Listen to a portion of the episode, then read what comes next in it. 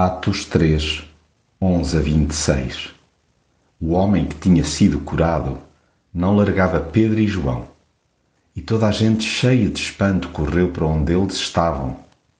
Quando Pedro viu aquilo, falou assim ao povo: Por que estão assim tão admirados e por que olham para nós dessa maneira? Julgam que foi pelo nosso próprio poder ou pela nossa piedade que fizemos andar este homem? Foi a fé no poder de Jesus que deu forças a este homem que aqui vêm e bem conhecem. Essa fé em Jesus curou-o completamente, como todos estão a ver.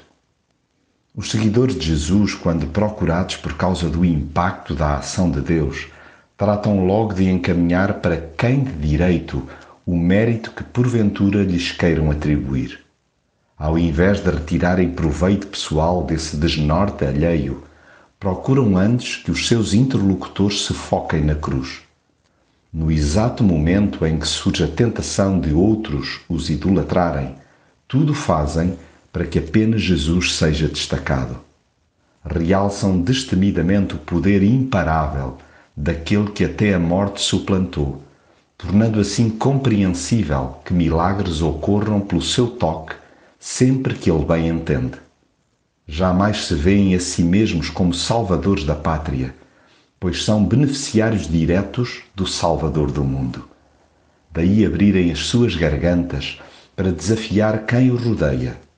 Arrependei-vos, pois, e convertei-vos, para que sejam apagados os vossos pecados, de sorte que venham tempos de refrigério da presença do Senhor. Devidamente escudados na palavra, agarram cada oportunidade para alertar os seus conterrâneos para a urgência de uma mudança interior e individual.